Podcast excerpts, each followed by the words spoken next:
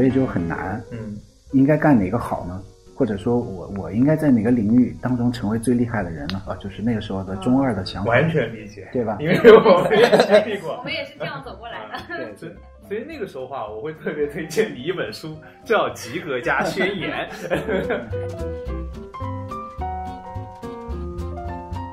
欢迎来到本期阅读家电台。以下节目会带有一些我们采访 Andy 那个炎热早晨的此起彼伏的蝉鸣。当时想留下一些环境音，没有想到蝉鸣的力量过于强大。也许就像及格加宣言的心态一样吧，降噪降到差不多就得了。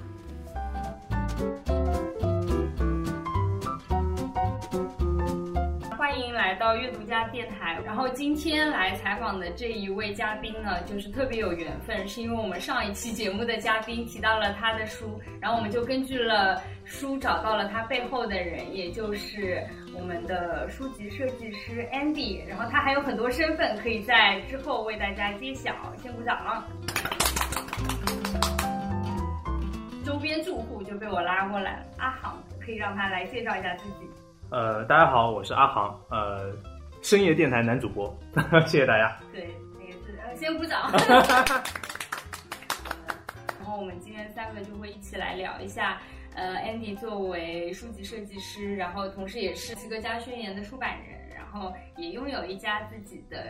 独立书店，所以会来探索一下 Andy 的故事。呃，就先请 Andy 简单来介绍一下自己吧。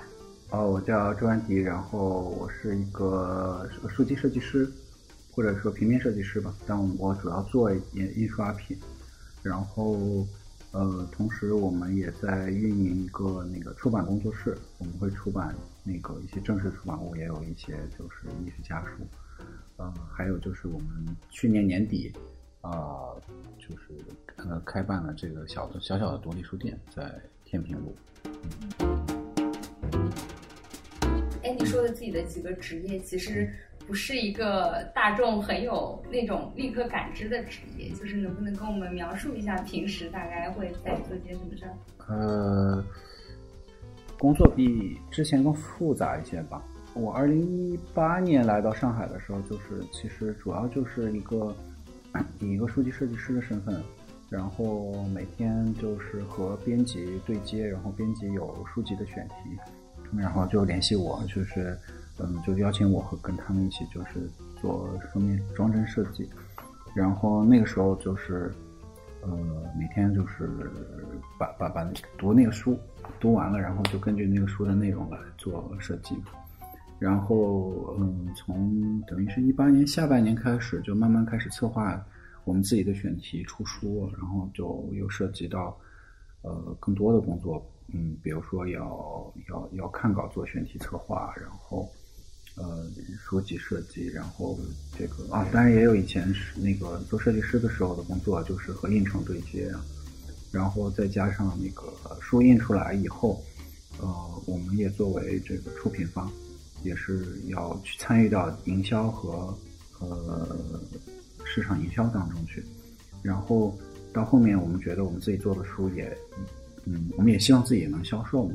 所以等于是这也是开办这个独立书店的一部分原因。嗯嗯，就是我们自己希望我们自己有一个渠道能够能够去卖这些书，对对。现在所以就是我觉得我现在一半的时间都在运营这个书店。所以就是图书销售的事情，现在其实占我时间的百分比挺高的。嗯嗯嗯。所以就是书籍设计师，一般他拿到那本书的时候，大概是什么样？是只有文稿和已经排好版的，就是文，就是只有文稿吗？嗯。就他要做些什么事儿呢？呃，就是呃，我们主要接的书籍设计的呃邀约是两种。一种是内文已经排好了，只需要基本上只需要封面设计了。那这时候内文大概已经排好版了，然后就嗯根据那个里面的文字来进行创作了，这是一种。另外一种就是那个内文还在 Word 上面，然后我们要去设计版式，就整本书整体书籍设计。对，然后呃需要封面的会多一些吧。嗯，我这边是图文书稍微相对少一些。嗯，那刚才你有讲到，就是说这个数据设计它其实不仅仅是一个封面嘛，因为绝大多数可能是封面是一个大家看到的第一个印象。对，那个我特别好奇啊，就是你是怎样的契机可以呃接触到这个工作啊？对，其实数数据设计它算是某种程度上是一个一个呃平面设计的一个分支吧。虽然在具体的工作上面，它好像有点像是平面设计和成品设计的一个交叉点，呃，但多数数据设计师的背景都是那个平面设计师。嗯我其实也不是学平面设计的，我原来是学呃社会科学的，但一直很喜欢呃平面设计或者说视觉方面的东西吧。小时候也就是很想画画什么的。虽然我一直在大学和后来读研究生都是在学社会科学，但是在读书的过程中一直都有一个呃声音，就是以问问我自己，我是要不要去当设计师？然后也在学校会选修那个平面设计的课，然后会嗯找机会做各种像去海报啊打工，都是想找一些那个跟跟平面设计相关的。当时其实有一个抉择吧，就是我在我读的政治系，读的政治系的时候，我觉得我没有那么喜欢量化研究，然后当时就想我我想做定性研究或者做嗯就是以史料为基础的研究吧。然后就也跟学校商量，我能不能呃转到历史系，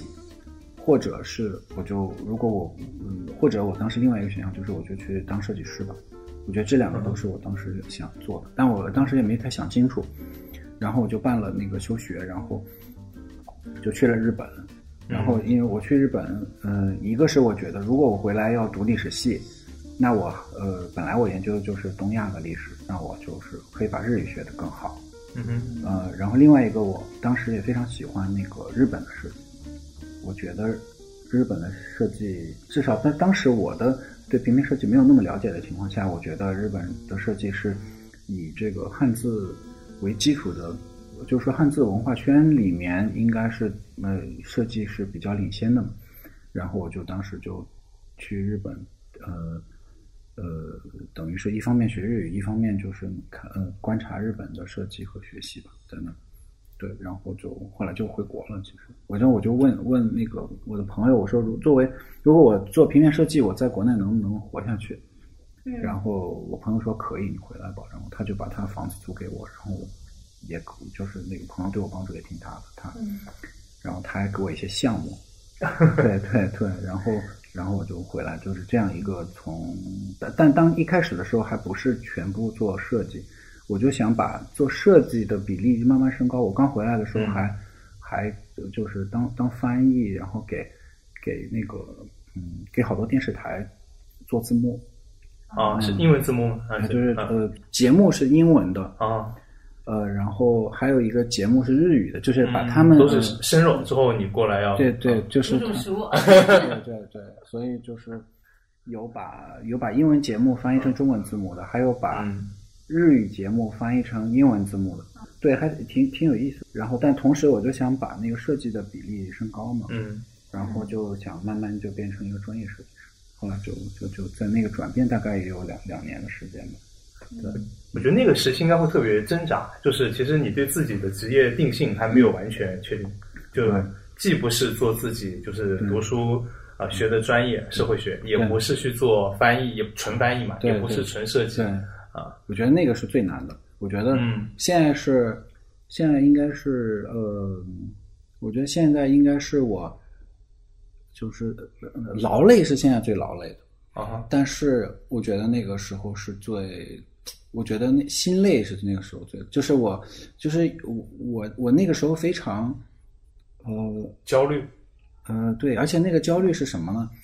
就是我当时就特别羡慕没有选择，啊，嗯，就是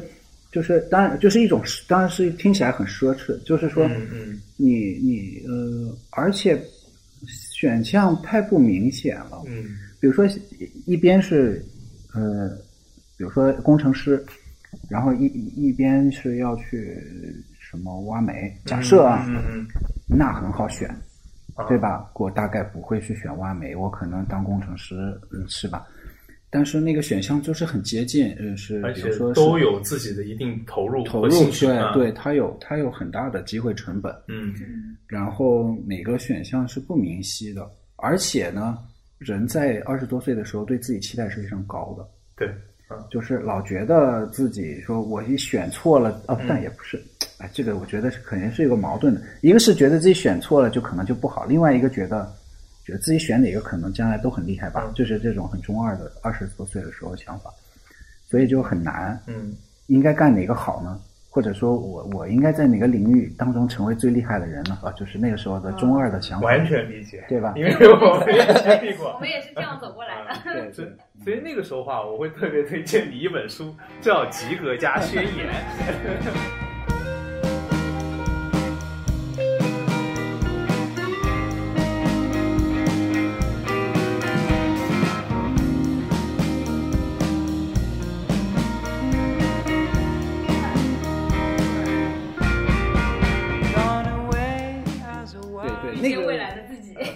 对，是那个时候也是我我我大三的时候碰到这本书，哦哇，对我大三的时候那个时候是几几年啊？呃，就呃，我想想啊，我什么时候九九几年把我吓坏了错了，不对，不对，不对，不对，是我是零六年上的大学，啊所以应该零九年，零九年大啊，概零九年吧。啊然后我在我在呃，我当时在学校的音乐图书馆打工，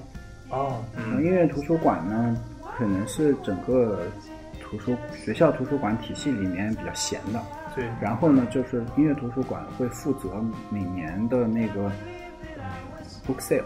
就整个学校的 book sale 是音乐图书馆负责的，因为音乐图书馆比较闲。然后我老师场地也比较大，对，然后他们就把那个这工作交给我了，嗯。就是把把把那些书，因为呃是这样的，就是嗯学校很一部分书是采购的，一部分书是各种校友给学校捐嘛，嗯，那捐了就必然有重复的，是或者说这个书就学校觉得我不适合放在图书馆里，等等等等，就是有很多副本多出来，就会在这个 book sale 里面就很便宜的价格卖给学校学生。然后我当时就去整理这个，嗯，然后也就发现这个书了。然后我当时觉得，哎，这个挺有意思，因为它英文叫《The Underachievers Manifesto》，就是，嗯，他把某种程度上来说啊，就这是他他题目有点哗众取宠，或者他语言有一种嗯就夸张幽默的调侃在里面。他就是说，他里面就是把不努力合理化，或或也或者不努力合理化，把那个呃一成绩给正义化。所以这个是在我觉得，尤其是在亚洲人，呃，就从小是从小的这个是反过来的，对，嗯完全是大逆不道，对吗？嗯你怎么可以说不考不考一百分，考个九十对九，分。一个是对，一个是一个是说从结果上来讲，嗯你要 overachieve，你不但对哦，你就是你一定要比别人都要弄得好，然后那个要第一名，要完美，这个是从结果上，就是说过程上你一定九十九分的汗水，对吧？然后一定要怎么什么天道酬勤，对吧？就是你你努力了，就必然获得成功，这这是不可能的。所以当时看到这个就觉得挺有意思的，就是也当时也知，但是那个那个那个挣扎是特别有意思的，就是说。你你知道这个看了这个没不可能那么大的效果，嗯就是说你看了这个就真的躺平了，是不可能的，就是人是不可能，因为一个其实后面我也觉得就是一个书很难，你看了一个书以后对你有特别大的影响，其实那个影响已已经在你的心中了，播种了一个种子。对对嗯，他只是过来说，把你本来就已经同意的想法唤醒。或对唤醒，或者是用一个语言比较精彩的表达出来。对，所以当时觉得这个特别有意思，而且他的我很喜欢有幽默感的那种书，嗯。然后所以当时觉得哎这个挺有意思的，我我当时觉得我要把这个东西介绍给给别人，然后回国以后就是慢慢的想要把这个书就出版出来。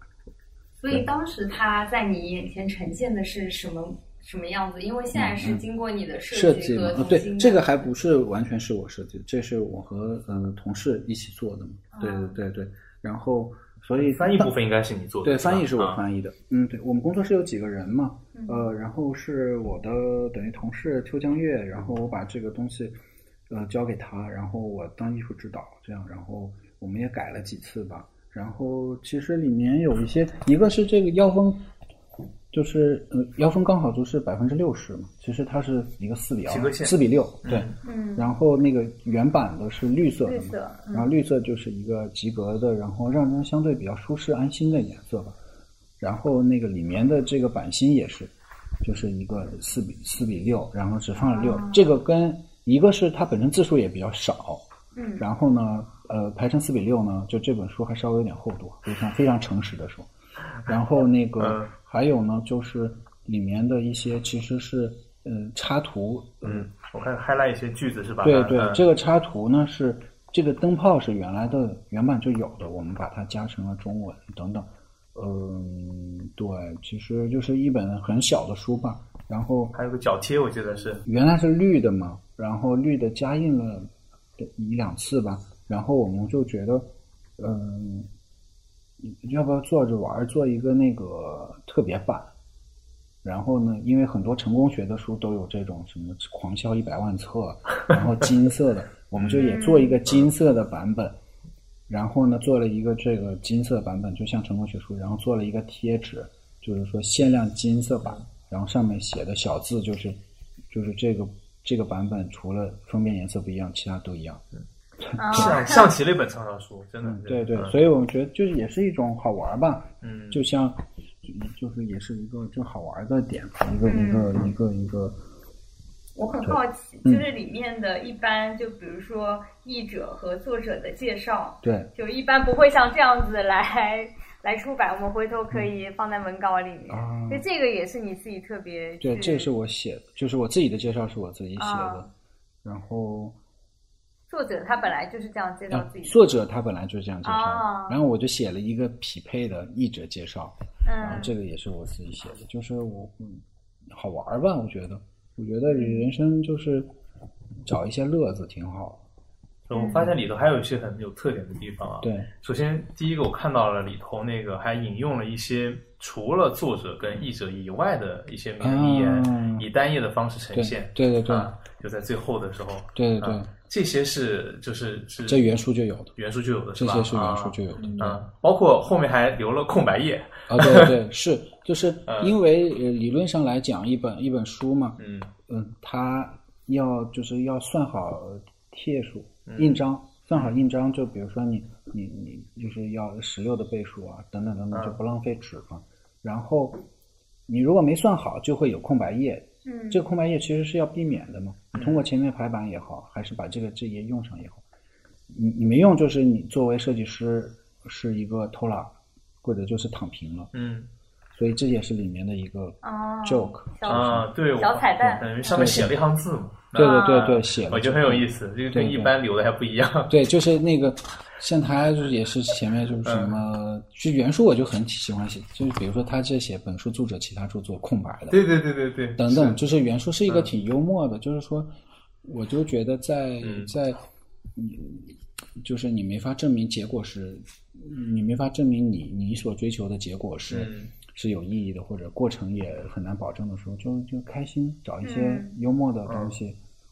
对，就让让过程开心一点，挺好的。所以解压球和贴纸嗯。是你们自己配的是吗？对，解压球是我们当时觉得要给这个东西那个配一个东西，我好像解我好像是我说解压球，还是我忘记谁说的，反正我同事说要不要做一个就是用解压球那种材料做的哑铃，嗯。嗯，就是是可以扔哑铃 但是是好像是在健身，但是其实那个哑铃是轻的，对对对，然后我觉得也可以，然后我就是，但后来发现那东西成本也挺高的，然后好像呃和和和这个东西它的它在它的形象上也不一定完全，就是然后那上面比较难印字，因为它的形状比较不规则。不规则。嗯。然后后来就是说它里面有灯泡嘛，嗯。啊。然后后来我们也想过用那个灯泡，也打样了。嗯。但是呢，觉得那个灯泡还不太好看，就觉得后来就选了一个比较比较成本也比较低，然后比较容易做的，就是一个球形绿色的球，嗯嗯嗯然后做做了做了忘了做多少了，一千个吧可能，嗯然后就配着这个书，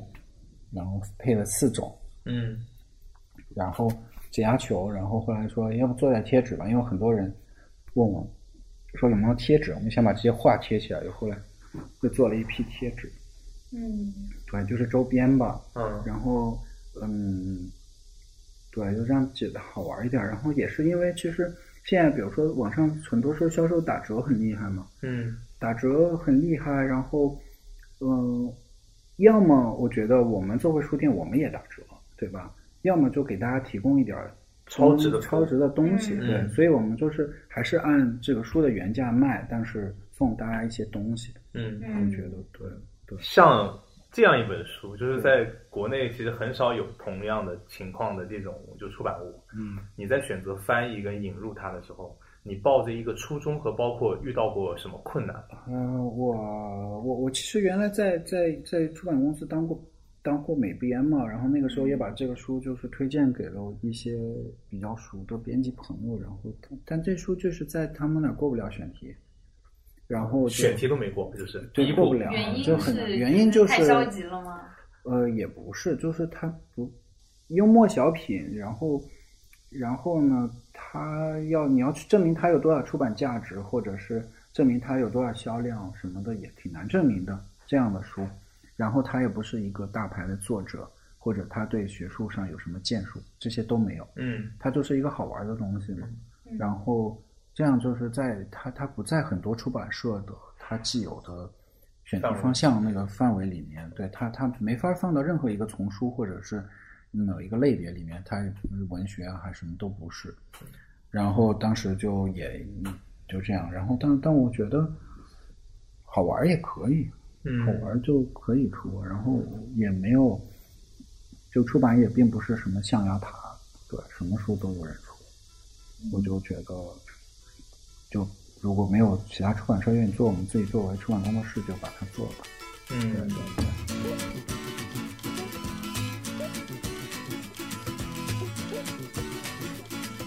The mama pajama rolled out of bed and she ran to the police station. 那让我们来再去挖掘一下，就刚刚已经有说到一部分，比如说他给我们传输的一些理念吧。因为上一期李聪也说，就是对他最大的价值是在于，他其实是这么想的，但他一直不知道原来有那么多人也是这么想的。我觉得有很多方面吧，这个书，首先不能特别严肃的去看待这本书，就是我觉得它是一有一种像一种按摩，嗯它有点像一个按摩。这个按摩呢是，呃我觉得是按摩是是比较难说真的有一个很重大的病症，说通过按摩能治好的，其实是几乎是可能性很小。然后我觉得他这种心理按摩，就是说大家都知道在，在在社会当中，可能可能可能不努力是不行的，因为呃，可能有一提到一个一个一个概念，他们有一个叫微产阶级，就是说现在已经有点就是做无产阶级而不得了。就无产阶级是我自己没有生产资料，但是我嗯可以劳动，对吧？嗯我可以劳动，我也没法积累原始资本变成资本家，但是我只要通过劳动，我就能活下去。但到最后，我的剩余价值全部被剥削了。嗯但我能活下去，是说我我我我我基本上是不用去嗯考虑生计的，就是嗯我只要劳动就可以了。虽然我一辈子就是劳动，也不会有什么积累。但现在比较难的就是做无产阶级已经不是一个选择了，就是变成微产阶级，就是我必须要通过不断的培训自己，读书，然后提高自己的技能，才能勉强做一个无产阶级。嗯就你现在不培训，然后你会被 AI 替代你会被机器替代，嗯你的 unskilled labor 就最后是零，就是它价值，你没有剩余价值可以剥削了。嗯所以现在大家就是必须非常内卷的去提升自己，去劳动，才有可能嗯在这个社会当中呃存在下去啊。所以需要一个这样的一个按摩，就是说你你很难再通过自己的努力，呃，嗯啊，但可能有点联系到那个他们说什么，就是一个呃社社会流动性的问题啊，还有就是整个大家越来越内卷，大家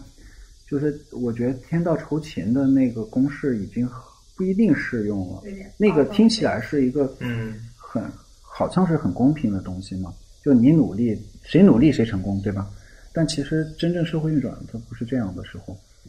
你你需要这种按摩，或者它其实有一点儿，它有点唯意识论的感觉，就是说你你你改变不了现实，那咱们就这个是吧？改变自己。对，改变改变态度，对吧？不能改变世界，就改变自己态度。嗯，就是很多事情是没有保证的，消极的基础，但是积极的心态吧。就消极基础能带来一种积极的心态，就是你对整个世界的索取就变低了，这个时候反而是开心一点了。就那个，我我站在稍微世俗一点的角度来讲我就觉得这种对 internal massage 会不会让人觉得你就像是一只把头塞到沙子里头的鸵鸟，对，就是你身边所有的对这个对呃骆驼也好，人也好，都在狂奔，但你呢选择暂时的让自己看不见这个世界，对，告诉自己这个世界还是很缓慢的，不需要狂奔。对，对，我我觉得，我觉得完全没错。就我觉得大家都在狂奔，但是往哪儿奔呢？就是我我其实你我觉得你总结非常好。就这个书呢，就是有一点儿就是说，有啥可奔的呀？就是你知道吗？就是就是你你到最后你会发现，大家在一个什么上面奔呢？在一个跑步机上面奔，而且奔的方向你也不知道对不对。然后呢，如果人生是一场奔跑的话，假如有一个终点的话，那不是应该慢一点不是更好？就是说，呃，人生不是说终，就是比如说非常世俗化的社会吧，而且比如中国本来就是一个非常世俗化文化，世世俗化文化的终点真的是终点，它它不像比如说一一个一个有宗教信仰的民族，它的终点其实是个起点，对吧？它是一个真正开心极乐世界的一个开端嘛。所以你你你去奔那个其实是有价值的，而人生其实就是像我们这样的世俗化的社会，终点真的是终点，就是是是一片黑暗和虚无，而而不是说我要去另外一个异次元的极乐世界啊，是天堂也好，还是佛教的这种中途西天也好，就是真真的是跑，就是你跑到哪儿呢？那我能不能说这个问题的关键其实在于嗯你的目标是什么？对，嗯，就无序的奔跑和努力，对可能是这本书想表达的，就是造成内卷的一个很大的一个原因。对对对，但如果当你目标有有方向了对啊，那这种努力是不是又不能够称之为，就是相当于每个人都是及格家，但每个人对对自己的标准和方向是不同的。对对，我觉得这个有一点就是，呃，这个是一个二十世纪以来的最重大的难题，就是说在圈妹以后，怎么样证明这个东西你的目标是对的，对吗？就是说没有没有再没有这个上帝告诉你你应该做什么，或者你你什么是高尚的，然后什么是终极的人生终极意义，这些都没有了，人要自己去定义价值了。那这个时候你就是有不确信的。然后我，而且我我觉得存在主义的，好像解决，好像没解决的地方，就是说他让你自己来做选择，对吧？他他把人的这个主体性或者这个个人的主体性推到一个非常高的位置，就是你只要觉得他是对的就可以了，不需要别人告诉你，对吧？但是我我我总觉得人，你有一个小声音告诉你，你自己告诉自己是对的还是不够的。然后，呃，有有的人会非常确信，我非常羡慕这样的人，就是他我他觉得说我要嗯我要我我我这个就是我要当艺术家，我这辈子的目的就是画出最美的作品，我非常羡慕这样的人，然后我觉得特别好。但是有绝大多数像我们一样的人是没有那种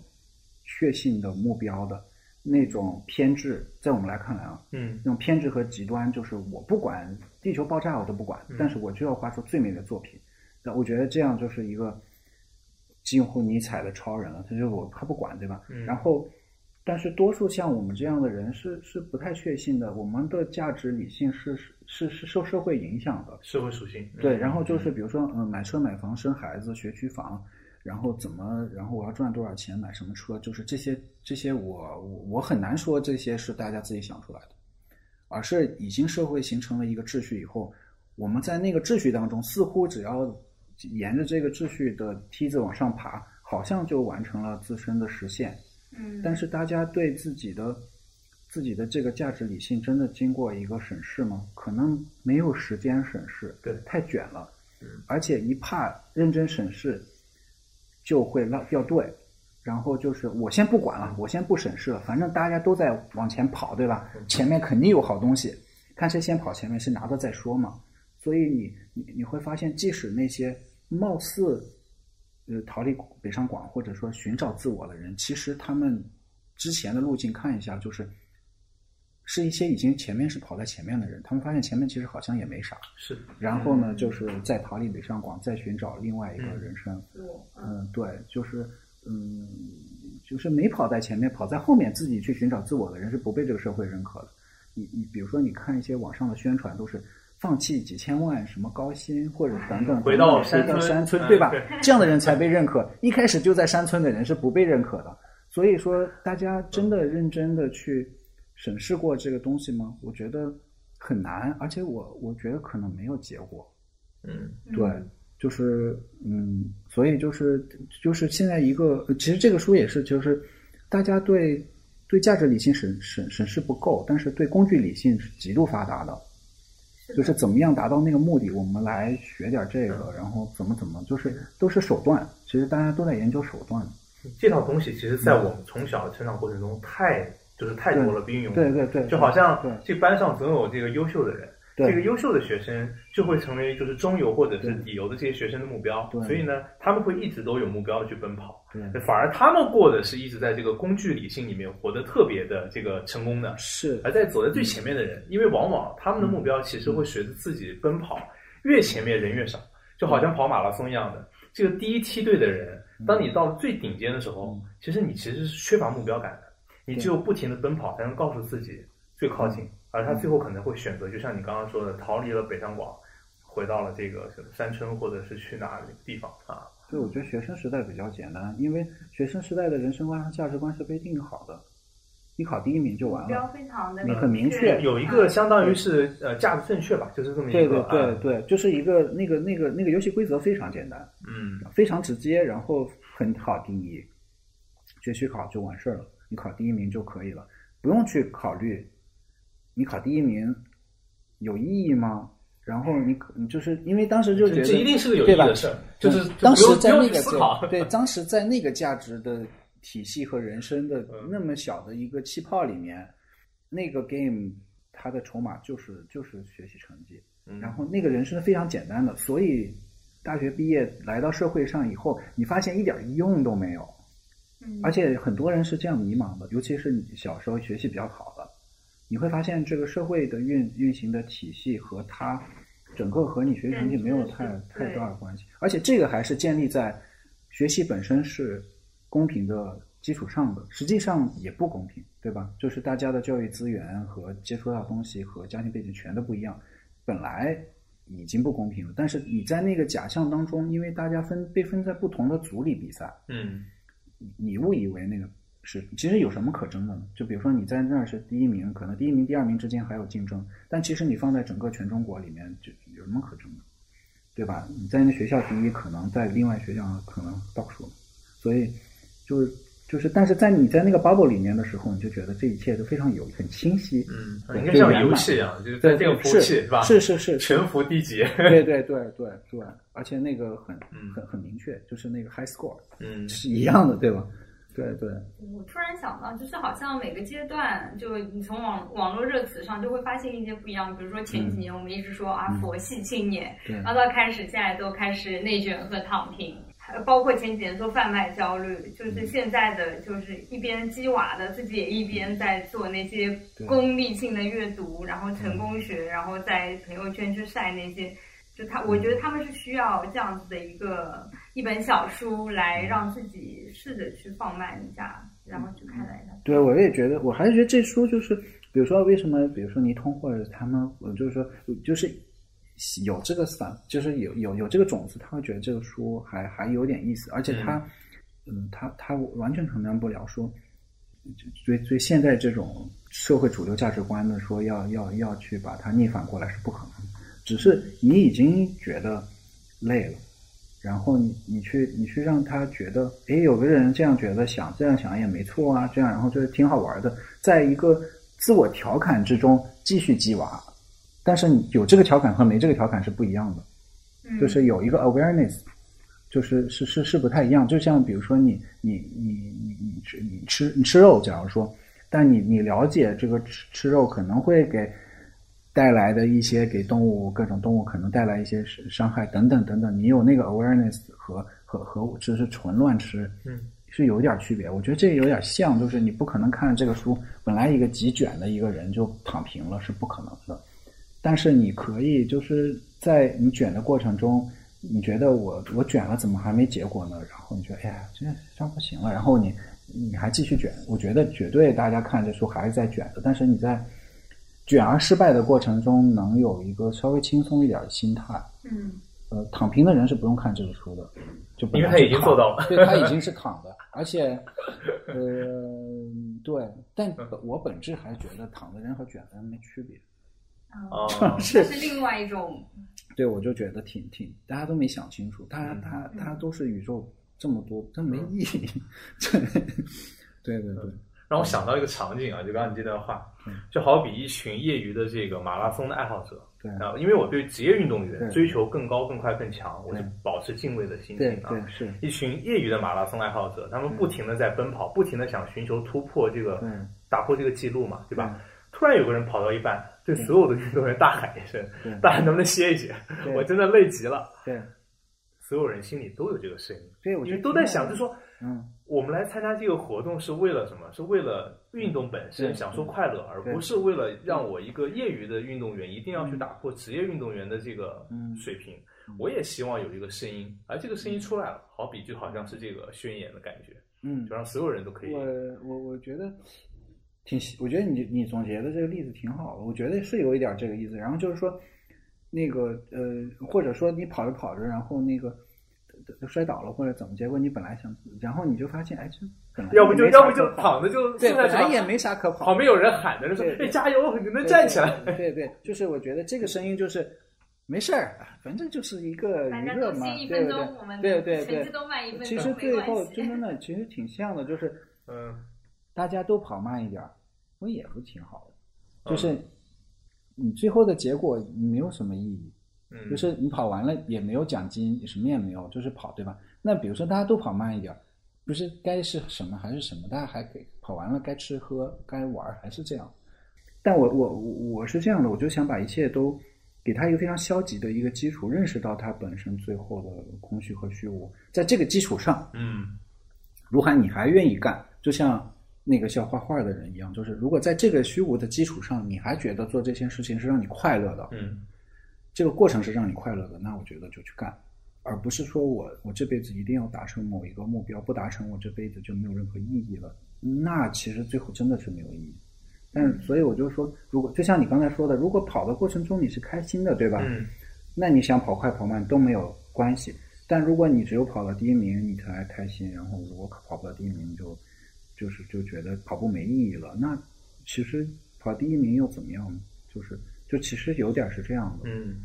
对，印证了这本书里头一句话，我觉得啊，嗯就是因为刚刚这一段呢，稍微跟我们常规的认识有点不同啊。对我觉得还是要就是就是把书里的一些话，我觉得可以拿出来做一个呃说明。嗯对就是刚刚印证了一句话，就是说，其实成功是自己定义的。嗯，就我们往往一直活在由价值就社会来定义的这个成功体系里头。对对对如果这个成功是自己定义的呢，那其实做很多事情的坚持和这种就所谓的呃我们看到的这种就是呃内卷式的努力，那都合理了。嗯对啊因为是你自己定义的嘛。对啊，对对对，呃，但挺难的，就是给自己定义成功这件事是非常难的。我觉得，甚至你给自己人都是社会化的动物，真正真正你会发现，给自己定义成功的那个人，他如果能做到，这个人是不被人喜欢的。实际上，实际上这个人是不太能被人喜欢的，就是呃它呃，不是一个主流的声音啊。对他不是主流声音，而且这样的人他，嗯，他在他在性格上可能也也跟我们这种社会性的性格是不太一样的。嗯像我们如果做一件事情，别人一百个人跟我们说你做的这个错，我们是会反思的，我们觉得这可能就是不对的。然后这个时候你能说你的成功是被自己定义吗？就不是。嗯，呃，你有受众，对啊，你会你会你说我就是要我就是要堆石头是吧？我要石头堆世界最高的石头，然后我也是抛弃弃子，我要去堆石头，然后所有人都会告诉你堆什么石头啊？然后但是你就是要堆，就你定义了自己成功，但是你不被这个社会，你就是嗯，尤其是中国这种儒家思想里面，是这种是没有责任感，对吧？然后嗯，但但你你就是要选择一些社会的目标，或者你有一种责任感，然后挺难的给自己定。其实这个当然堆石头这个我举了一个非常极端的例子，但是有些目标在在一旁周围的人看来就是，我说我要解世界难题呢，还是我要发明一个东西，还是要办一个企业，就是跟堆石在在很多人看来就是堆石头，好像没意义，或者是希望和意义的渺茫的东西，就是很难的。就看能不能屏蔽其他人的对但而且也很难说屏蔽就是对的，嗯。就是那个但我觉得本身也没有必要去找那个对错，就是就是嗯像刚刚聊的，其实如果一切都是以自己去发现那个方向或者发现那个目标为主要的话，世俗的眼光或者他到底哪个是对的，其实也都是自己探索出来的。Didn't know what time it was, the lights were low. Oh, oh. I back on my radio. Oh, oh. Some cat was laying down some rock and roll, not a soul is in. 然后我还观察到，就是像这本书和你这边其他的出版的书，其实风格还挺差异挺大的那能不能跟我们介绍一下，就比如说其他的一些自己出版的作品？对，这其实这也可以推荐一下。嗯，对，其实这也是我们出版里面的一个异类，就是我这个在宣言也是就觉得你也也不光出一些严肃的东西，就偶尔出一个这样，跟人生一样，其实。幽默一点。对对对，我觉得说跟偶尔来点乐子。嗯对对对，我觉得跟人生一样，也不能全躺平，然后但是但是偶尔有一个这样按摩，对吧？然后我们都出的书，其实那个我们最开始出的是那个就是社会学之思，就一个社会学的系列，然后是北大的李康教授翻译的，然后我们一共会出五本，现在出了三本。这个身体社会理论是这个月这本书我看评价很高哎，社会学之思吗？在那个豆瓣上的评分，啊对，这嗯是、呃，绝大部分功劳在于李康老师。嗯然后我只是他，就原来有，比如说这个是这个第三版嘛，就是这些版本就是呃，实际上原原来也出过，可能是第二版什么什么的，但是他们就觉得可能是社社那个社科类的书，又学术书，就不会那么用心，材料或者设计就不会太嗯太认真，然后我们就把它做的比较比较好吧，就认真做吧，不管是什么书。就跟你专业相关的。嗯对对对，然后就就把这个做了，然后这是这三本，后面还有两本，然后后来出了一个，这卡蒂普索是是美国也是一个幽默作家，啊，这这个本也是我们出我在网我在做做这一期作业的时候被种草了，就是哦好像做的特别有意思。对这个我觉得挺有趣的，然后也是幽默了，然后也嗯是就是，对她她，而且她她她是有一个，她和她男朋友对一对那个同性恋的呃 partner，然后然后他有一些他自己观察，也比较毒舌吧，然后挺挺有趣的这个。嗯然后还有是出了这个嗯 Big Idea 这个系列，就是一个也是引进的，然后里面有等于是二十一世纪的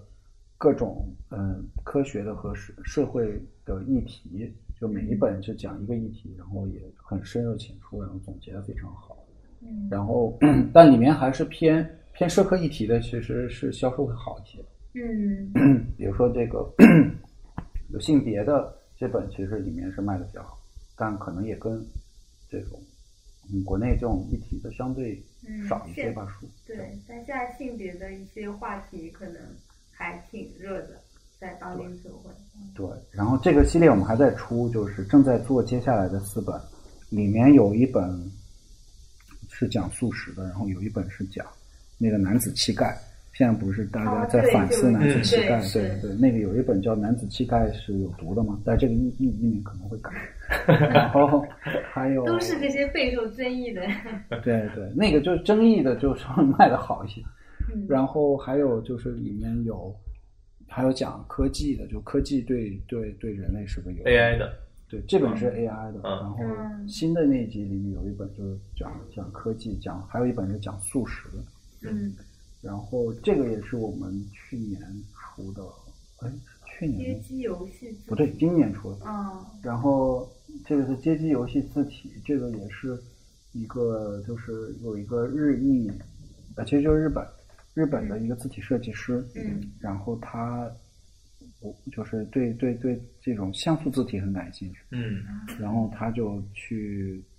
找了几千款的这种街机游戏，然后写程序把里面的那个像素字体给扒出来，嗯。然后也边玩那个游戏，然后边研究这些字体，嗯。然后这个其这这个也是比较小众吧，嗯。这我们就印了两千多册，嗯。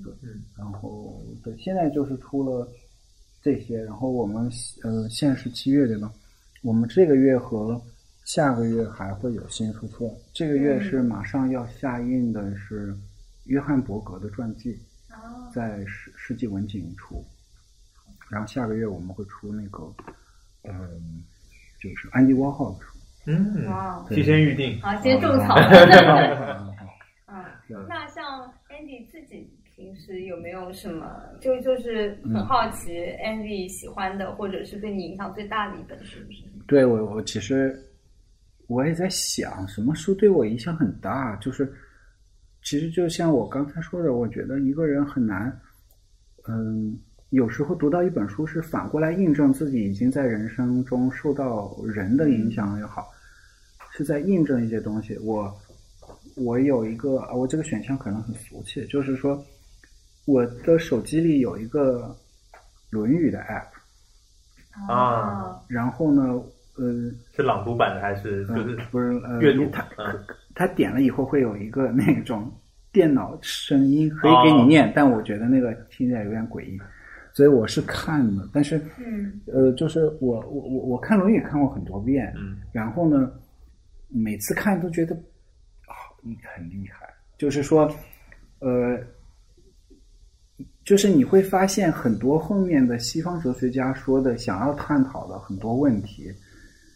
呃，其实《论语》就是呃，孔子微言大义已经讲过，嗯他可能不是不一定是那种形式啊，以那种形式和语境说出来的，但是我非常推荐大家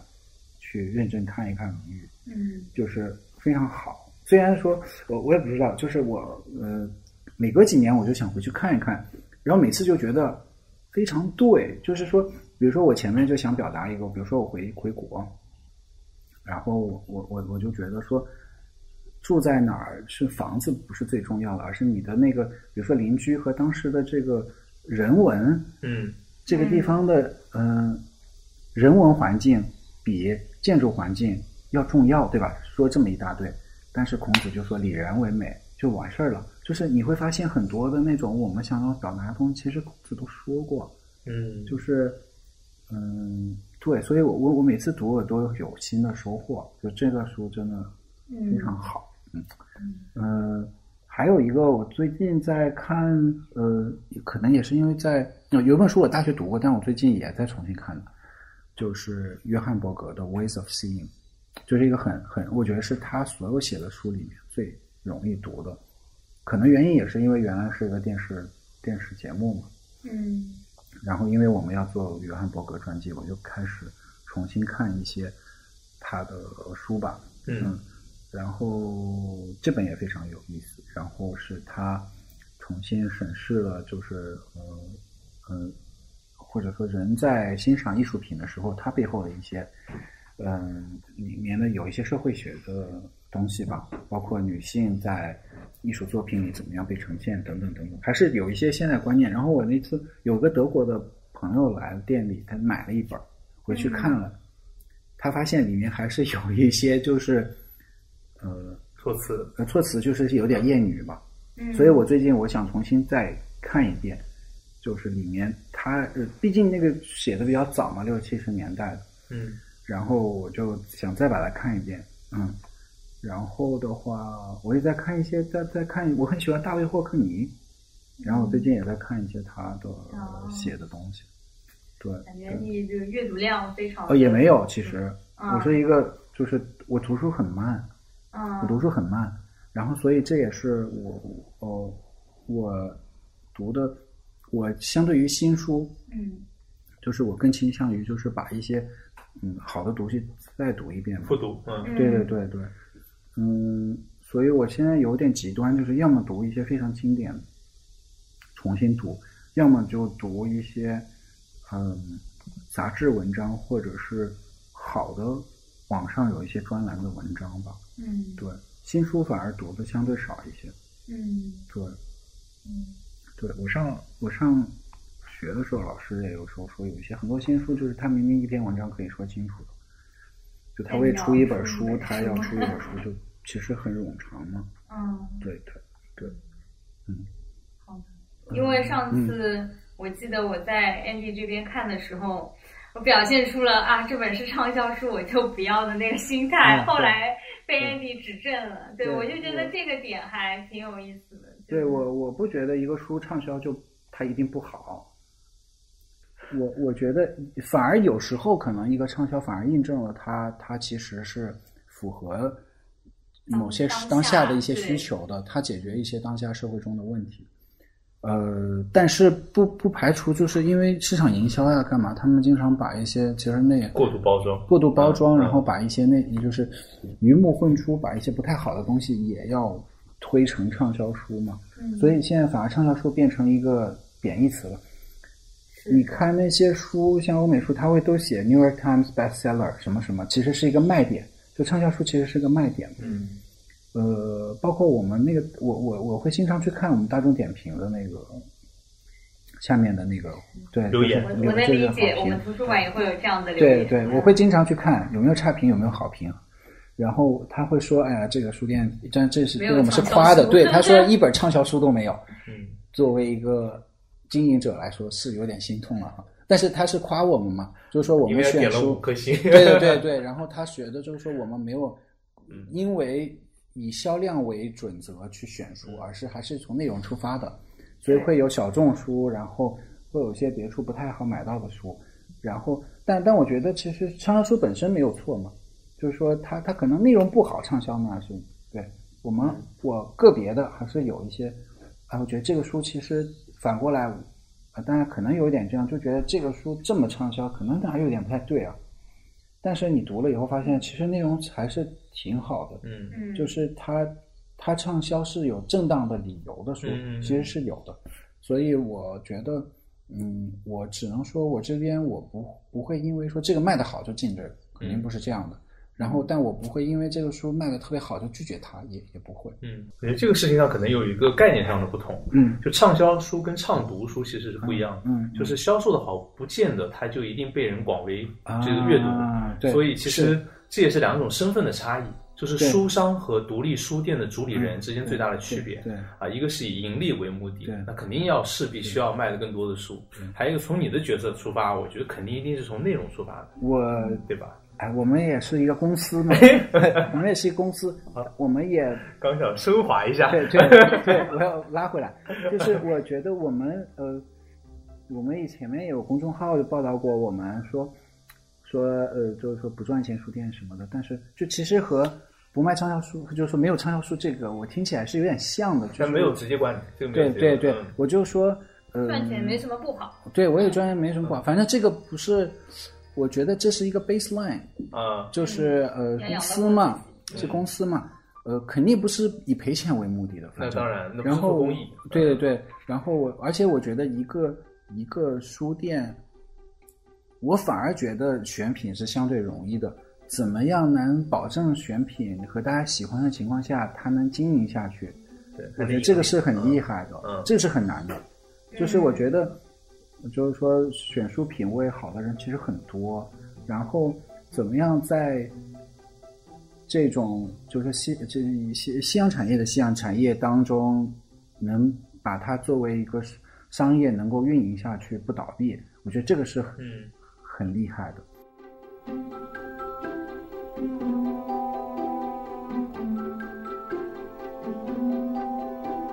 觉得大家看了挺有意思的，嗯对我我我自己觉得挺有意思的，有一本是叫，呃，是一个法国的摄影师去去越南拍的照片，就越战的时候拍的照片，然后嗯，其实这种就是嗯战战争的照片其实很多嘛，然后尤其是越战的，但是它里面有一些他自己的观察和文字，所以就是它左边是文字，然后右边是那个它那些文字，嗯。其实我包括我们的书店英文叫 text and image 嘛，就是我对文字是非常喜欢的，尤其是在现在大量都是那个视频啊什么的这种充斥我们那个呃文化空间的时候，我就觉得有些可能这也是阅读意义吧，就是我其实会会被文字吸引。所以那个书里面他写的文字是非常有趣的，嗯他的一些观察和他的文字和他的图片匹配在一起的时候，就是把那个就是那个阅读的愉悦就特别高。还有就是卖卖高分的这个杂志，我也很喜欢。每一期讲一个产品，从它的文化史到设计，就每一期都把它，而且他们半年才出一一刊，哦，就做的非常用心的。然后其他的，我觉得大家可以过来看吧。我们经常会有一些小活动，嗯就是 pop up，主要是因为我们地方比较小，做不了那种讲座，嗯但是会经常做一些呃主欢迎来图题。哦，好你们地方大，对，对，然后下个月可以约起来。对可以做一个联动什么的。嗯嗯对我们这儿就是基本上没有太做那个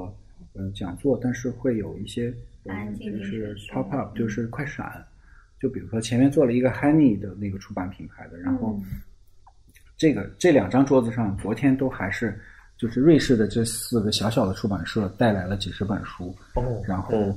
我们昨天晚上就是把它稍微撤掉一些，然后就是我们会大概每两三周会有一个主题，主题，嗯对，前面还呃，我们可能接下来会做一个，比如说约翰伯格的主题啊等等，嗯，就是会有一个小主题的转换，因为地方不大嘛，嗯，转换起来容易。对，未来可以梦幻联动一下。好呀好呀。对，然后我是很喜欢 Andy 这边那一套就是 Reader 的那个杂志，哦，因为我自己在负责的项目叫阅读家嘛，它就是记录各行各业还在阅读的人，嗯，所以因为上次 Andy 和我介绍的时候是说这些是各行各业的明星，但是他们都很喜欢读书，对对然后对记录的是这个故事。对，然后上次买的时候还发现它很有趣，它会双拼另外一个毫不相关的主题，对，然后我并摸索不到他们相拼的逻辑，就是对这份双拼饭拼的是豉油鸡和，比如说一个西餐什么的。有啥拼啥吧。对 对，就觉得很很有趣。对，对，这个也是可以过来看看。好，对，但就是欢迎大家，欢迎大家过来翻翻吧，我们也对好的，自由的翻。那我们这一期就先聊到这儿了，嗯好呀然后下次相信也可以。让 Andy 到我们这边来聊，和倪通一起聊一聊这好这本《国家宣言》，然后也可以聊一聊其他的一些新书和一些新的关于书籍的故事吧。好呀，好谢的谢谢谢谢谢谢谢，好。好。